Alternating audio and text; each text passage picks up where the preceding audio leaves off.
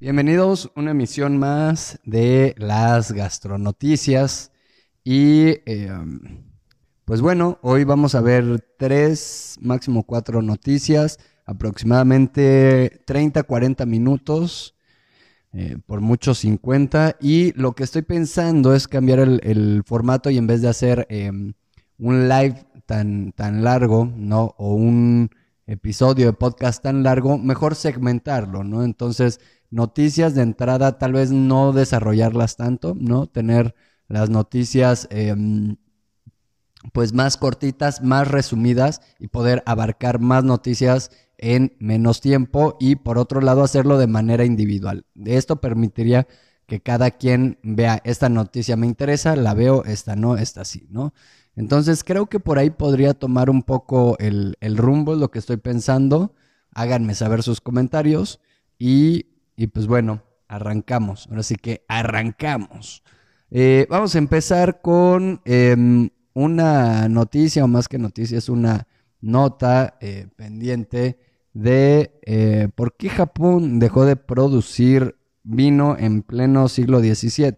Esto lo encuentran en lavanguardia.com y así dice el titular y el subtitular, em, pues no tiene.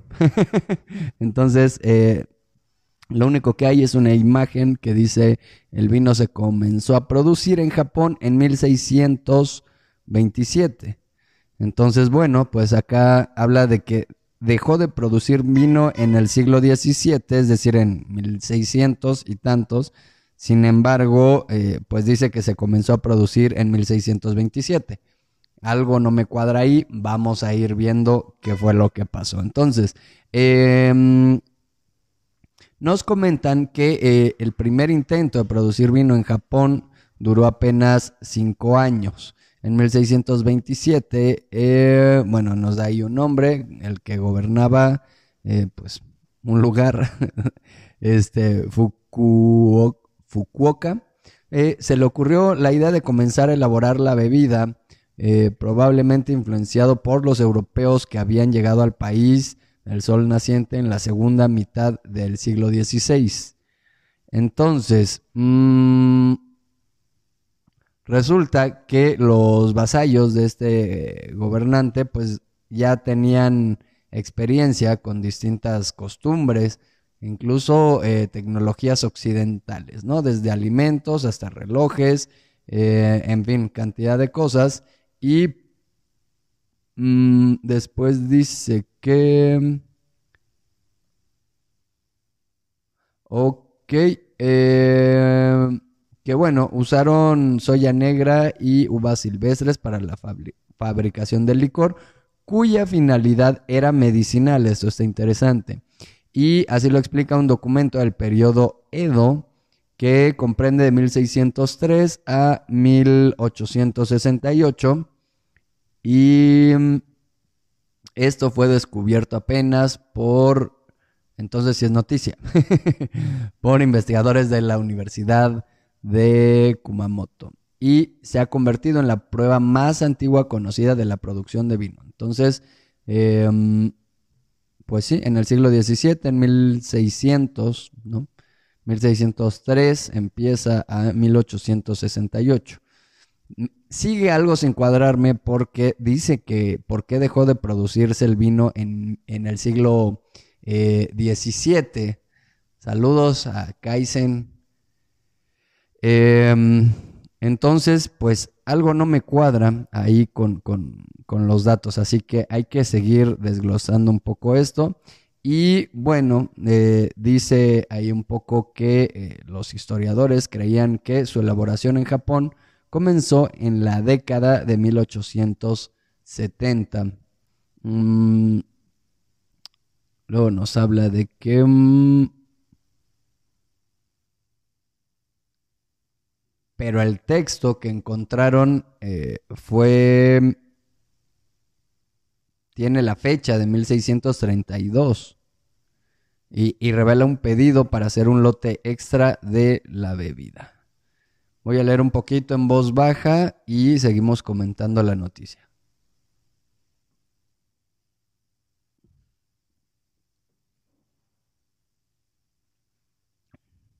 Ok, resulta que el...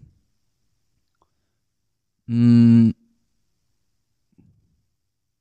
a ver, a ver. Ah, qué bueno que, se recibió una orden, ¿no? Para eh, la producción de vino, eh, pero en el documento no indica cuándo se completó el lote. Otros textos señalan que tardaban unos 10 días en terminar de hacer el brebaje. Wow. Por lo que los historiadores creen que el pedido probablemente se terminó a mediados de octubre de 1632. Mm, hay una, mm, eh, una imagen acá que dice, el koshu es una de las actuales variedades de vino en Japón. Luego, que ese mismo año, es decir, estamos hablando de 1632 aproximadamente, em, se abandonó totalmente la fabricación y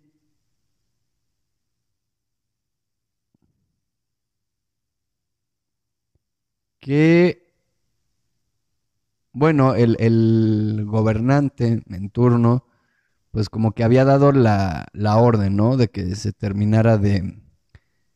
Bueno, más bien que se trasladara de donde lo estaban eh, elaborando a otro lado, pero que esa no fue la única razón, según esto. Em, bueno, pues se relaciona mucho el vino al cristianismo y esto fue una religión que fue prohibida y reprimida en Japón en el periodo Edo, que ya habíamos visto cuando, que es más o menos de 1600 a 1800, ¿no? Eh, Ok. Que la represión cristiana acabó con la revuelta de Shimabara Amakusa en 1637. Entonces sí, es correcto, empiezan a hacer vino, pero después hay eh, represión cristiana y el vino está asociado pues al cristianismo y dicen, ¿sabes qué? Eh, dejen de hacer vino, por favor, señores. Em, Luego,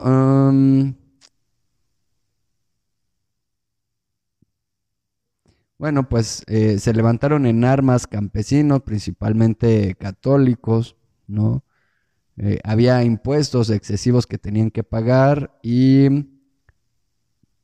y, los estragos de la hambruna hicieron que sublevaran contra los señores feudales. Entonces, en pocas palabras, se pusieron ahí eh, rebeldes los campesinos cristianos, pues los impuestos eran muy altos y luego los estaban reprimiendo y demás, y dijeron basta, ¿no? Entonces, pues sí, em, por ahí hubo un tiempo en el cual se, se dejó de producir vino y, y pues hasta ahí la, la, noticia. Ya ni me fijé a qué horas empecé.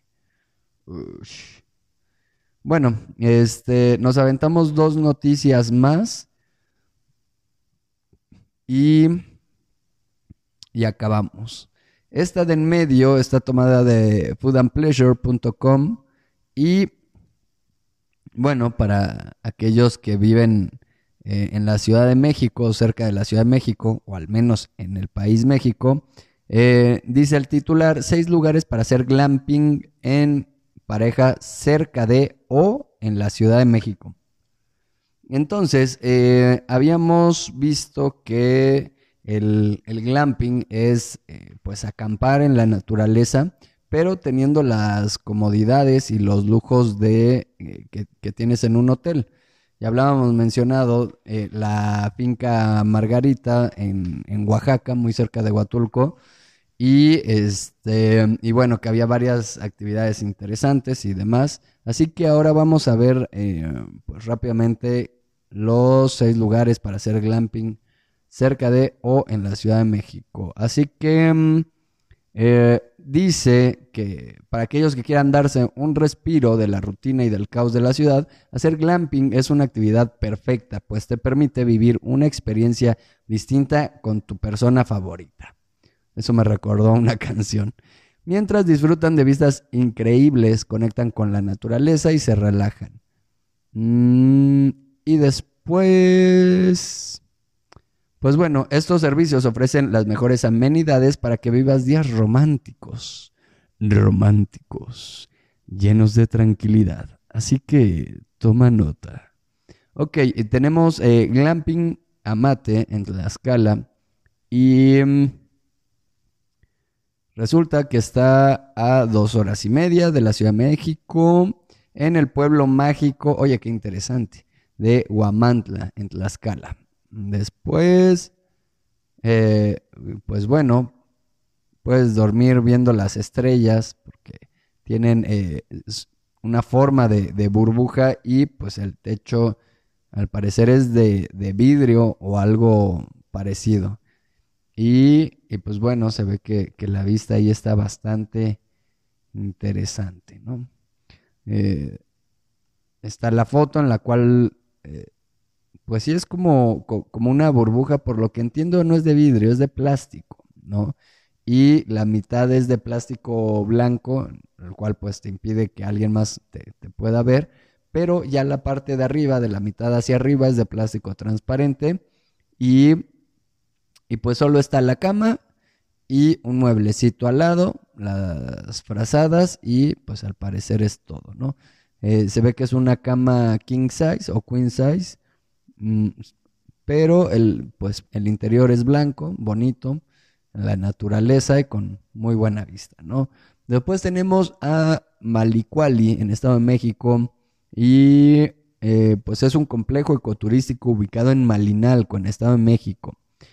Ofrece servicios de calidad en alojamiento, deportes de aventura y actividades culturales, pero sin duda uno de los aspectos que más destaca de sus instalaciones es su increíble habitación para glamping formada por un gran domo geodésico para que dos personas puedan acampar con todas las comodidades en medio de la naturaleza. El domo está equipado con una cama king size, textiles bordados por artesanos de la región y espacios transparentes para apreciar los preciosos días y las noches estrelladas. ¿Ok? Em, entonces, bueno, ahí eh, pues un, una oportunidad de, negocio, ¿no? Este tema del glamping y el valor eh, agregado, darle motivo a la gente para que te visite, pues como ellos que tienen ahí eh, pues las colchas o en fin, eh, algunos textiles hechos por artesanos. Entonces, hablamos del tema de, eh, apoyar a, la región en la cual vives, ¿no? Eh, cosa que está haciendo el, el chef Esteban de Casa Quinta, que, tuve el placer de, entrevistar, y él está haciendo mucho por, por su comunidad. Mm, está ese video, creo que en YouTube, de Hablemos de Restaurantes, y en facebook.com diagonal Hablemos de Restaurante. Ahí él nos comenta, pues, de su, de su proyecto, ¿no? Con su comunidad. Eh, luego, eh, Tendo Glamping Morelos. Eh, está ubicado en Tepoztlán, Morelos, a tan solo hora y media de la capital. Em, de ahí dice de eh, viviendo la experiencia de acampar, pero con ciertas comodidades. Eh, por lo que en sus tiendas podrás encontrar una cama queen size y baño propio con regadera, además de productos de baño ecológicos y de la más alta calidad. Entonces, bueno, esto es tendencia. Ya la gente está harta de, eh, de la ciudad y necesita reconectar con la naturaleza cuando hace cuando hace pues vacaciones, ¿no? Eh, luego está Once Upon a Time in Mexico, Ciudad de México. Eh, está dentro de la Ciudad de México y em, ofrece una experiencia de glamping perfecta, perfecta perdón, para los capitalinos.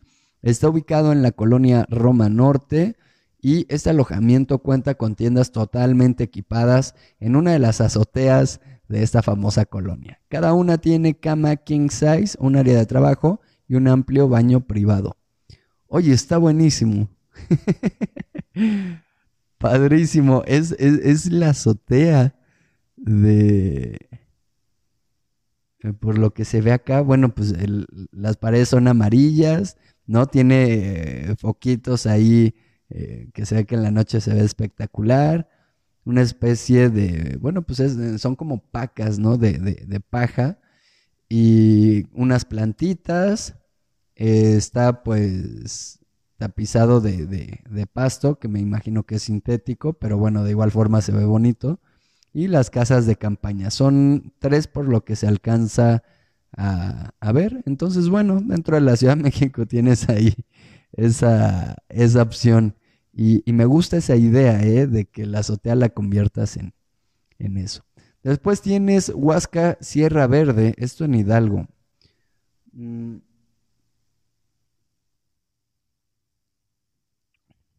Está ubicado a menos de tres horas de la capital del país, tiene la opción ideal. Este complejo ofrece unos lindos domos para quienes deseen acampar con estilo.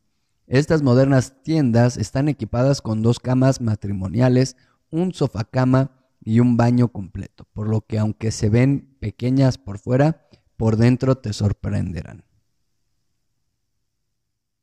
Sí, por fuera se ven sencillas. Este, pero interesante, ¿eh? ¿eh? después está Domo Virtuals, Ciudad de México. Eh, y te comenta, esto está en una bonita terraza de la colonia Condesa. Este spot es perfecto para pasar un fin de semana romántico. Fin de semana romántico, disfrutando de visitas inigualables de la ciudad y gozando de los mejores servicios. El domo cuenta con una cama king size, un baño privado y una decoración muy cozy que te conquistará desde el primer momento. ¿Ok? Este, fíjate que sí es, wow, se, ve muy bonito, muy bonito este en la Ciudad de México. Domo Virtuals, eso lo encuentras eh, ahí pues en Airbnb. Em, pues, sábanas blancas, ¿no? Cama, ¿qué? King size. Y, tienes bonita vista, está, está bastante coquetón el asunto, ¿eh? Entonces, pues bueno, ahí hay otra opción de negocio para, eh, pues que ya vimos que en plena Ciudad de México hay gente que en, la azotea, pues eh, elige acondicionarla, ¿no? Para convertirla en, en glamping, ¿no? Tipo glamping Em, no sé si, si, el que esté dentro de la ciudad se pueda considerar glamping, ¿no? Eh, pero bueno, eh, tienes buena vista, está bonito y, si tienes una casa con, una azotea, con buen em, espacio, un jardín grande, ¿no? Y puedas ahí ver la forma de, adecuarlo y en Airbnb pues ponerlo a la renta pues pudiera ser una opción interesante de, otra fuente de ingresos, ¿no? ¿Por qué no? Así que ahí está la eh, segunda noticia y pasamos con la tercera y última. Esta la encuentras en infobae.com, diagonal sociedad. Y dice, em, el superalimento vegano que creó un cordobés y cuesta 120 pesos las cuatro raciones. Me imagino que son pesos argentinos, ¿eh? Yo creo que, es así. Y dice, Matías Osman dio vida a Molé, una pyme que produce comida deshidratada, nutritiva, a base de plantas. El mundo va hacia la transformación. Vamos a ver qué dice esta noticia. Eh, pues bueno, aparece una foto en la cual aparece el creador en un campo de maíz y aparece alzando la mano con una eh, mazorca, con, un elote pues amarillo. Eh, de ahí, fíjate, eso está interesante porque hemos hablado ya en, algunas ocasiones de el, de, del veganismo, ¿no? Habíamos hablado eh, ayer, o bueno, antier, no me acuerdo, lo hemos mencionado. Y fíjate, esto está interesante. Este 2020, o sea, me imagino que la noticia es del... o lo entrevistaron en el 2020 o no lo sé, pero bueno, dice, este 2020, o sea, el año pasado, corrí una maratón, maratón, ¿eh? Maratón, 42 kilómetros. Vestido de vaca. Luego de alimentarme por menos de un dólar por día con una dieta vegana. O sea, para eh, los que estamos en México, pues ahí son 20 pesos al día. O sea, él con una dieta vegana, 20 pesos al día, corrió un maratón. O sea, para que no digan que, ay, es que este, me voy a, a morir y que no sé qué. ¿no? hay pretextos. Para Matías Osman, ese fue el momento más valioso de su año, porque pudo poner en hechos aquello que viene promoviendo hace un tiempo desde su emprendimiento gastronómico. Molé. Nuestro objetivo es ayudar a las personas para que puedan alimentarse a base de plantas de manera simple, innovadora y nutritiva, y que esté en sintonía con las necesidades de nuestro planeta. Eso es todo lo que nos importa y no vamos a cambiarlo, agrega su propósito. Matías es curioso, inquieto, apasionado y activista. Tiene 39 años y nació en Córdoba capital. Allí se crió, estudió y se recibió de contador público, aunque siempre supo que quería tener un proyecto personal para trascender. ¿Te das cuenta qué que, importante es todo esto? El tema de, de la trascendencia, el tema de, del legado, el tema de que ya no solo, ah, pues es un restaurante o una empresa en la cual pues quiero ganar dinero y, que esté bonito y ya, ¿no? Sino hay que buscar en la, en la manera de lo posible eh, pues que tenga un impacto, ¿no? Hacia la sociedad en la que estamos, más allá de, que la gente coma rico, le guste tu negocio y tú tengas prosperidad y, abundancia económica y esta realización que, que está padre, ¿no? O sea, pero si puedes sumarle algo más, ¿no? A tu emprendimiento o a tu empresa, pues qué mejor, ¿no lo crees? Entonces, em, hay una foto en la cual pues él se está tomando una selfie donde apenas va a condicionar el lugar y todo esto dice el, a pie de, foto el inicio de todo. La primera selfie en la fábrica Mole, ahí dice Mole, que abrió sus puertas en marzo del 2019, o sea, hace casi dos años, ¿no? Lo primero que hizo fue salir a emprender con ideas que le iban surgiendo, un poco para sobrevivir y otro poco con la idea de seguir el legado familiar. Iba probando, investigando y poniendo en práctica. Qué importante es esto de, de probar, ¿no? Experimentar e ir viendo qué funciona e irse adaptando y no quedarse con una idea y es como si fuera un tatuaje, ¿no? Esta es mi idea y es para siempre, no. Hay que también probar y tener esta flexibilidad y esta apertura hacia el cambio. Y bueno, dice, en ese camino tuvo una pizzería, luego envasó vegetales para retail. Lo cierto es que nada de eso estaba en sintonía con su verdadero objetivo. Entonces, bueno, uno puede estar ahí dando vueltas, pero al final eh, tu, misión de vida te alcanza, te acaba alcanzando. Eh, luego, eh, para la inauguración de su primer emprendimiento en 2006, Matías Osman cocinó alitas de pollo. Entonces, bueno, hay que acordarse y, tener en cuenta que muchas veces el primer, tu primer emprendimiento, tu primera empresa, pues no va a ser la, la definitiva o la que más éxito tenga. ¿no? Pero no por ello vas a, pues a dejar de, probar, de experimentar y, de intentar, ¿no? Eh, se habla que em, hay estadísticas, ¿no? Que dicen que es hasta tu tercer emprendimiento o el cuarto donde ya tienes éxito, ¿no? Y, que bueno, y hablando de ideas que, que, explotan y que es como lo máximo, que es una como de 258 o algo así. Así que, eh, pues bueno, ten en cuenta esto. Si no funciona tu primer emprendimiento, pues algo aprendiste, ¿no? Y inténtalo nuevamente. Ok, que hay que cerrar, pues cierras. Abres nuevamente con mayor experiencia, mayor aprendizaje y posiblemente en tu segunda, eh, en tu segundo intento ya logres tener éxito o más éxito, ¿no? Si no, pues el tercero, el cuarto, tú sigue, ¿va? Este, dice, el gran cambio llegó cuando Matías cambió su alimentación. Eligió ser vegano dejando atrás cualquier proteína animal y sus derivados. Una decisión personal, aunque con impacto en su entorno. Lo que más me costó fue que las personas a las cuales amaba no quisieran escuchar abiertamente los motivos por los cuales vale la pena cambiar de, alimentación. Hoy varias personas de mi círculo se corrieron hacia una dieta basada en plantas y están felices. Esa transformación vino de la mano de la creación de una línea de productos deshidratados basados en plantas, para que la gente, asegura, pueda comer mejor y barato. Hay dos mitos que busca derribar. Uno es que para estar bien alimentado hay que gastar mucho dinero. Y otro, que toda la preparación de los platos veganos son laboriosos. Con Mole vinimos a cambiar con eso. Entonces, bueno, hay muchos mitos acerca pues, de muchas cosas, ¿no? En este caso, del tema del veganismo. Tenemos una idea eh, que muchas veces está alejada de la realidad y lo peor de todo es que tenemos esa idea cuando no somos expertos en ese tema, ¿no?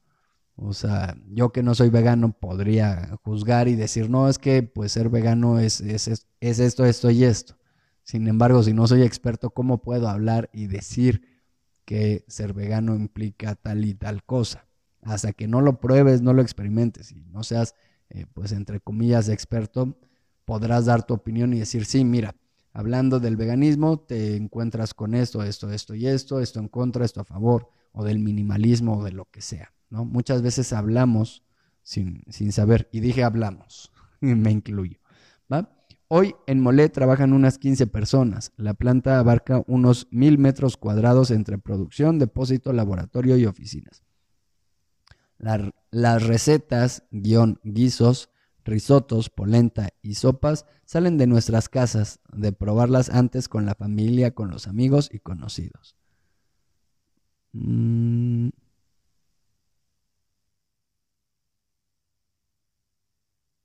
Ok, hay una foto en donde está corriendo el maratón.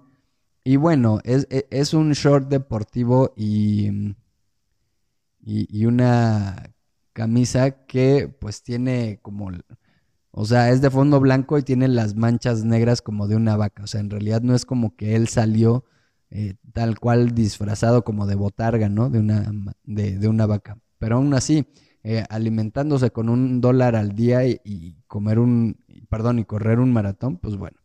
Em, y, bueno, ese, esa vestimenta, ¿no? esa playera y esos shorts, pues eh, lo hizo para visibilizar el veganismo. No solo es eso, dice Osman, pensó en la practicidad, solo necesitas una olla, algo de agua y listo.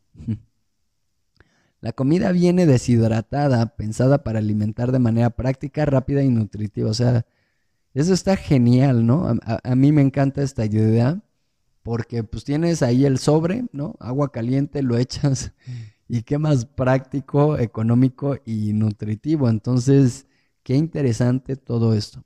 El precio de venta es competitivo, rinde entre 3 y 4 porciones y se consigue en los supermercados a 120 pesos. Nuevamente, estos 120 pesos han de ser argentinos y no sé el equivalente a dólares cuánto sea. Tal vez ese sea el secreto de la buena recepción en las góndolas. Venden 70 mil unidades por mes y están presentes en casi todo el país. Ah, después dice, eh, ¿cuál fue el mayor desafío a la hora de emprender?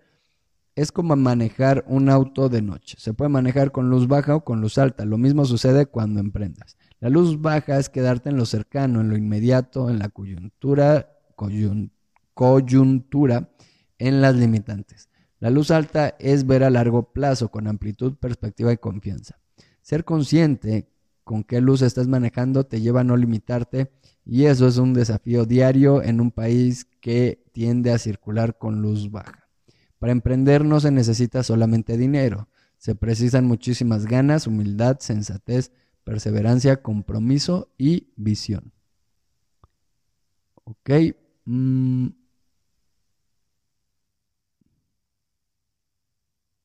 Luego, en el 2020, durante seis meses, Matías se propuso un desafío individual, alimentarse con unos 100 pesos por día.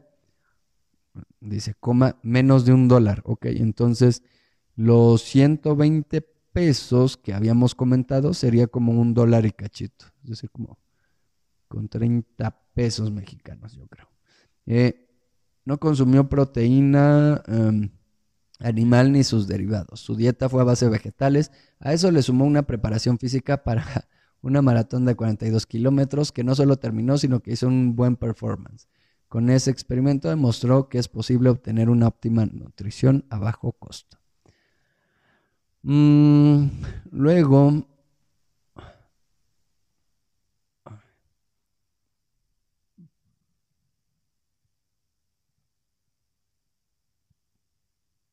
que su sueño es acabar con el hambre mundial.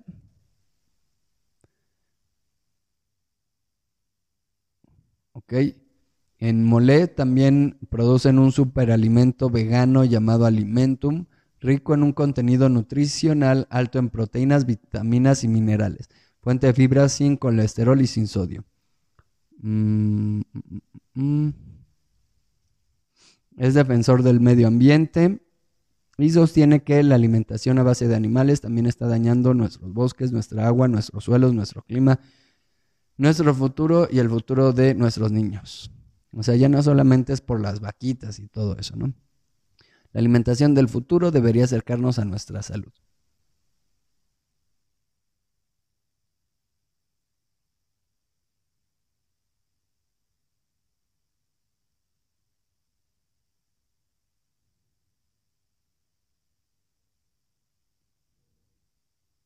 Ok, pues bueno, con eso cerramos las gastronoticias de hoy jueves 28 de enero del 2021.